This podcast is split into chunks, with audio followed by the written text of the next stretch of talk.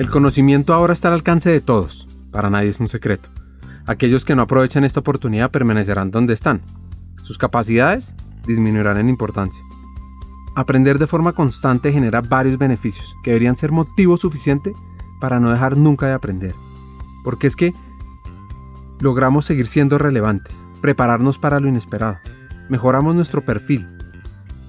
La competencia más nos conduce a la confianza, porque es que aprender cosas nuevas nos da una sensación de logro, que a su vez aumenta nuestra confianza en nuestras propias capacidades, y así nos sentimos más preparados para afrontar desafíos y explorar nuevas aventuras. Además, nos permite generar nuevas ideas y cambiar nuestra perspectiva. El aprendizaje continuo abre la mente, cambia la actitud basándonos en lo que uno ya sabe. Cuanto más aprendo, mejor podré ver más aspectos de la misma situación, lo que ayudará a comprender más profundamente.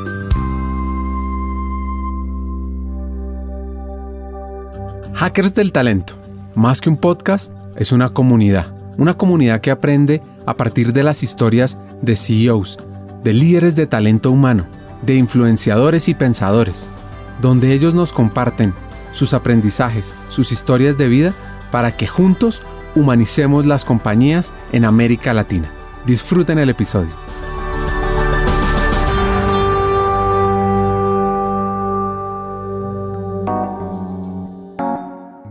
Y nuestra hacker de hoy tiene mucho que ver con eso. Ella es madrileña, se llama Alicia Hernández y lidera los temas de talento y aprendizaje en Vodafone para Europa. Esta empresa, para contarles rápidamente, es la segunda compañía más importante de telecomunicaciones en el mundo. Su historia arranca en la capital de España, siendo ella la mayor de la familia.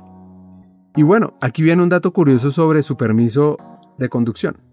Y bueno, mi familia pues eh, es una familia media, más bien modesta. No, pasábamos tampoco penalidades, pero tampoco teníamos grandes, grandes lujos. Mi madre, mi madre ama de casa, mi padre director de autoescuela. Gracias a mi padre, pues bueno, tuve eh, acceso fácil a, pues a, sacar mi carnet de conducir o mi licencia de conducción, era un hito, ¿no? Ahora ya no lo es tanto, ¿no? Por, por estos modelos híbridos que hay de, transporte, etcétera, pero en su momento era un granito en, en, en la juventud. Y, y, de hecho, además, como curiosidad diré que, bueno, que tengo más de un permiso de, conducir, puedo, puedo conducir transportes públicos. De hecho, además, eh, motos grandes. De hecho, tengo una moto, una motocicleta bastante grande de 700 centímetros cúbicos, de la que estoy muy orgullosa. Sí, la verdad que es algo que tengo que agradecer a, mi padre y es el hecho de, pues, no, no poner límites estereotipados, ¿no? En las, en las, eh, en las mujeres, ¿no? Por ejemplo, llevando motocicletas o conduciendo autobuses, o, eh, porque cada vez, ¿no? Se ven gracias a a, no poner límites eh, a mujeres en, profesiones más asociadas a, hombres, ¿no? Y mi padre nunca me dijo, yo tengo un hermano, ¿no? Un hermano, un hombre que es chico, nunca me dijo, no, tú no hagas esto, que mejor que lo haga tu hermano, ¿no? Él, siempre nos trató a los dos por igual.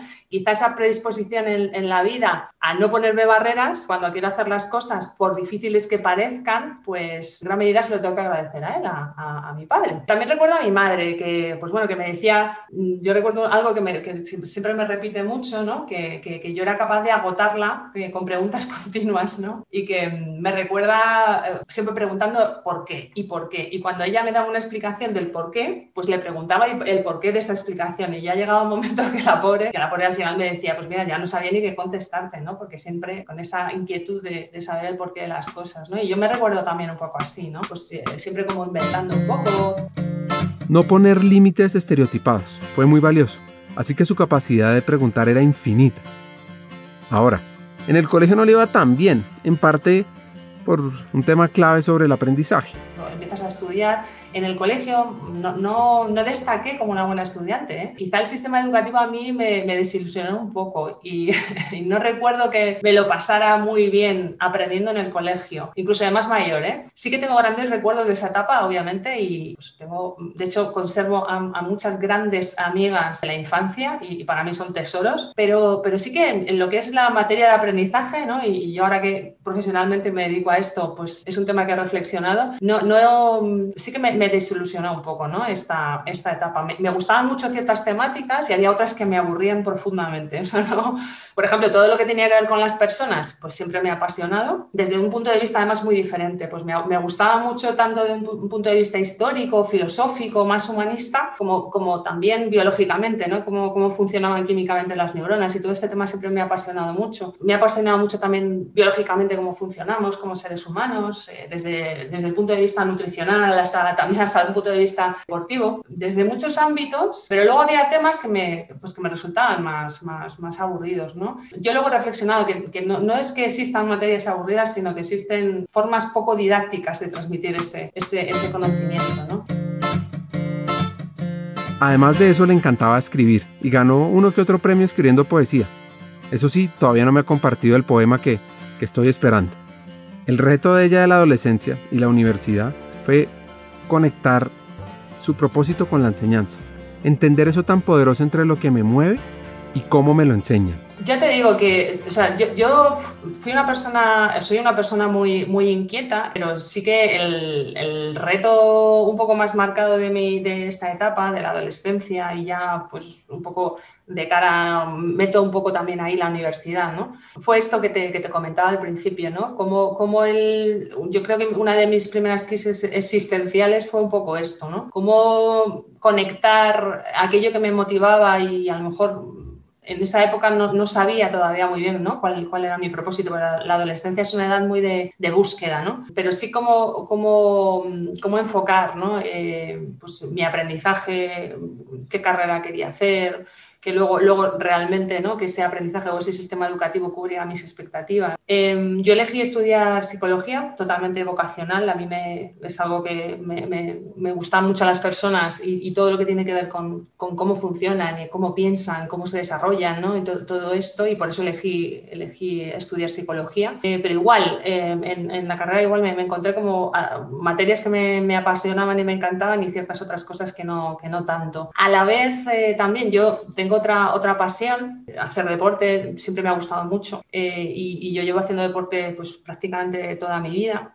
y estudié, estudié también, eh, además coincidiendo con, con, la facultad, pues eh, estudié también eh, para, para, poder ser instructora deportiva y, y entrenadora personal. Eh, y de hecho ejercí también profesionalmente, de hecho compaginé ambas cosas, ¿no? compaginé mis, estudios eh, universitarios con empezar a, ganarme la vida o tener mis primeros ingresos con esta faceta más, más deportiva. ¿no? Es sumamente activa en los deportes, natación, bicicleta, yoga y ahora además se metió en boxeo. Así que Alicia nos recomienda lo siguiente y muchas veces viene súper bien para despejar la mente, para, para, para potenciar tu creatividad, el, el, hecho de practicar algún tipo de deporte que te haga un poco, pues bueno, pensar en otras cosas y de otra manera, ¿no? Y también con la adrenalina que produce el deporte, eh, en general se, se, está más feliz. Yo, por ejemplo, una de las cosas muy, muy bonitas que recuerdo de, de esta etapa, cuando, cuando fui instructora, es que ayudé a, a, a muchas personas a, a, sentirse bien con sus cuerpos, a conocer sus cuerpos y a un poco desarrollarse también en esa línea, ¿no? Porque es algo también súper súper interesante y a tener vidas saludables y, bueno, y a reconciliarse, ¿no? Al final con, con, esa, con esa faceta, porque no, no todo el mundo pues bueno, tiene el mismo acercamiento al, deporte de, la infancia, desde la infancia, ¿no? Y hay gente que lo, encuentra más adelante, ¿no? Y es, muy interesante, pues bueno, ese tipo de desarrollo también, ¿no? Que es algo que, que fui un poco compaginando. Haciendo un paréntesis, hay mucha evidencia sobre el impacto positivo y profundo del deporte en el bienestar mental. La actividad física puede mejorar el estado de ánimo, disminuir la posibilidad de depresión y ansiedad y conducir a un estilo de vida mejor y por supuesto más equilibrado. Bueno, Siguiendo con su historia, ella debía decidir entre psicología clínica o laboral. Y se fue por la segunda, porque la verdad es que ella lo que le gustaba más era la realidad, y esto tenía mucho más aplicación y relación con talento, y pues recalcando un reto en el sistema educativo universitario mundial, esto sucedió. Al final, uno de los, yo creo que de los errores eh, ¿no? del, educativos, eh, del sistema educativo tradicional es, es esta desconexión ¿no? con la realidad con la que luego se va a encontrar el, estudiante cuando finaliza eh, sus estudios universitarios y, tiene que buscar un, primer empleo. ¿no? Al final, el aprendizaje, uno de los aprendizajes más potentes es cuando empiezas a trabajar ¿no? y puedes aplicar ciertas cosas. Pero sí, en cuanto más conexión haya con, con luego las posiciones que vayas a encontrar, mucho mejor. 好的。Para ganarse la vida, arranca en pequeñas y medianas empresas. Pues ya como te, como te comentaba, eh, pues bueno, empiezo a trabajar en, diferentes eh, pues bueno, empresas pequeñitas pues para empezar a ganarme un poco la vida. No, no, muchas veces uno los primeros trabajos que encuentran no están directamente relacionados con lo que, con lo que uno estudia y, y por ejemplo, aquí sigo trabajando eh, también en esta, en esta parte deportiva que me ayudó incluso un poco ¿no? a financiarme los estudios y a la vez, pues bueno, em, empiezo a trabajar en, empresas que me ayudan a, empezar a tener como cierto contacto con, con, el, con, el, mundo laboral. Cuando tengo dos o tres experiencias, pues sí que eh, es cierto que, que, empiezo a trabajar en una, en una empresa que a su vez es, es, em, es un, cliente, es un cliente externo de, de, Vodafone. Y ahí es cuando empiezo a tener mi, mi primer contacto con, con, Vodafone de una manera indirecta, porque no, no trabajo directamente eh, para Vodafone. De hecho, el trabajo era, era un trabajo que, estaba muy relacionado con, con, la atención al cliente eh, y, un poco la gestión de, pues bueno, de, grandes cuentas, de clientes que tenían que, bueno, que eran clientes de, Vodafone. Eh, ahí estoy unos años y, de hecho participo eh, pues, activamente en, temas que, me, a mí me resultan muy, muy interesantes, que es todo lo que tiene que ver pues, bueno, con formación y de alguna manera con, con cómo, con cómo ayudar o, ayudar a mis compañeros también ¿no? a, desarrollarse, a aprender, etcétera, ¿no? Eh, y al tiempo, pues, eh, pues bueno, eh, con, en, una, en, una, posición muy, muy similar logro, logro entrar en, en, Vodafone. Entonces, en realidad, yo, yo, cuando entro a Vodafone no entro a trabajar en recursos humanos. yo, yo entro, entro a trabajar en, una posición parecida a la que estaba trabajando en esta empresa de servicios, que, que es, una, es una posición también de, de atención al cliente pero mm, en realidad, eh, pues bueno, desde el lado un poco ya de empresa-cliente, ¿no? Tengo acceso pues a, otro tipo de, contexto, de información, etcétera, y, veo que la empresa, pues bueno, es una empresa interesante, una empresa multinacional, una empresa también que me puede ayudar a desarrollar mi carrera y creo que es un buen lugar para, para, para hacerlo. Y aquí eh, empiezo a pensar un poco cuál es, cuál es un poco mi objetivo, ¿no? ¿Qué es lo que quiero hacer en la vida?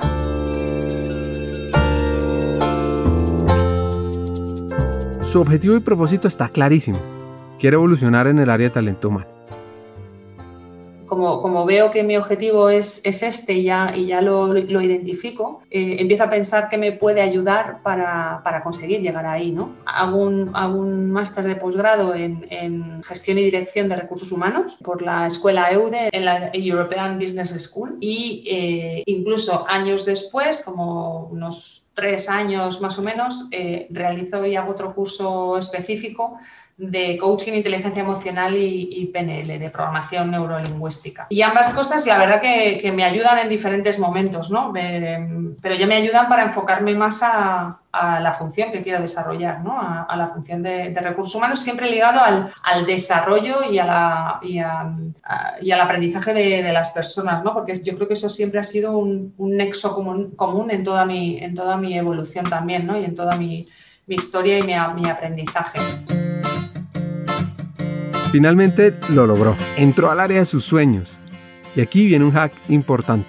Pero yo sí que tuve muy claro ¿no? que, si quería conseguir un objetivo tenía que provocar lo que fuera necesario y crear las oportunidades para que esto eh, fuese así ¿no? Y, me vieran como una persona que aporta valor ¿no? a, esta, a, esta función. Entonces pensé que la mejor manera era pues, seguir aprendiendo, ¿no? que yo creo que también es algo que me ha acompañado durante toda mi vida, una constante en mi vida. El aprendizaje y el buscar eh, dónde quiero ir y qué necesito aprender para llegar a ese, a ese punto. ¿no? La vida a la vez también, hay veces que te, que te lo facilita ¿no? Eh, y que te ayuda un poco, porque en, en, este intermedio lo que ocurrió fue que apareció un proyecto, un proyecto muy interesante que se, que se llamó en su momento Crash Team, porque era un, era un proyecto de impacto que, que, teníamos que, que, realizar como organización y este proyecto se consistía en viajar a, a, a LATAM en concreto, eh, pues para apoyar eh, a nuestros eh, servicios de outsourcing que tenemos, que tenemos allí en Latinoamérica y ayudarles a, mejorar en la calidad de, pues bueno, de la atención al cliente. Yo no estaba en el equipo de formación en esa época, pero sí que pidieron voluntarios, pidieron personas voluntarias. A mí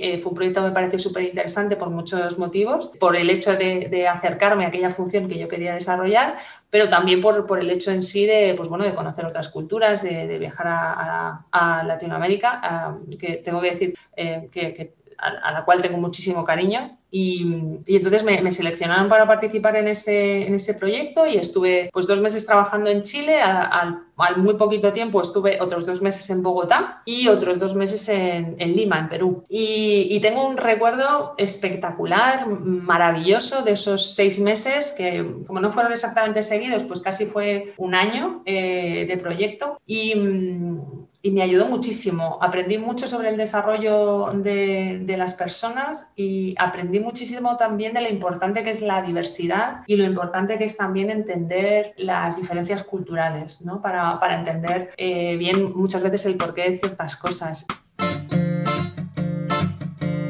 Provocar, crear las oportunidades, aportar valor, seguir aprendiendo, entender las diferentes culturas, la importancia de la diversidad.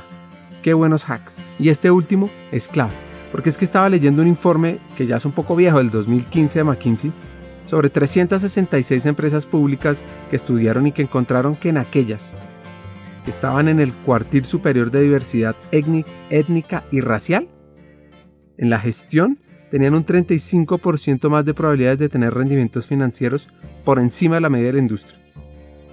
Y las que se encontraban en el cuartil superior de diversidad de género tenían un 15% más de probabilidades de tener rendimientos superiores a la media de la industria. Así que profundizando sobre la importancia de vivir y entender esa cultura. Y a veces cuando no conoces la cultura, puedes tener como predisposición a tener como cierta imagen o cierta opinión de ciertos, en ciertos aspectos. Y es muy interesante eh, vivir la cultura de estos países o de cualquier, ¿no? de cualquier país con el que trabajes para entender que lo que en España puede ser de una manera, en Colombia puede ser de otra, o en, eh, o en Perú o en Chile de otra. Yo recuerdo, por ejemplo, eh, los españoles, bueno, tenemos una forma de hablar eh, determinada por nuestra, por nuestra cultura, obviamente, pero sí que eh, somos muy propensos a, a, decir tacos en nuestra, en, nuestra, en nuestra forma de hablar, muy, muy cordial o muy cotidiana, ¿no? Con amigos incluso. Y, por ejemplo, una, algo que recuerdo de, de, Colombia es que sois especialmente educados y tenéis una forma de hablar encantadora. y eso, por ejemplo, a un español le llama la atención le llama la atención porque le resulta como excesivo, excesivo, porque nosotros ten, tenemos una cultura como, no mejor ni peor, es que es totalmente, o sea, en ese sentido es distinta. Eh, entonces, esto, esto si no lo conoces o si no has vivido con unas personas, si no has compartido cultura, simplemente es distinto y se puede interpretar de, de diferentes maneras, ¿vale? Entonces, yo, yo creo que sí que es muy interesante hacer la aproximación cultural, pues para tener todos los puntos de vista y para, y para ser más empático y para entender mejor por qué o de dónde surgen las diferencias. Entonces, a mí es algo que me pareció súper interesante. Continuando con su historia.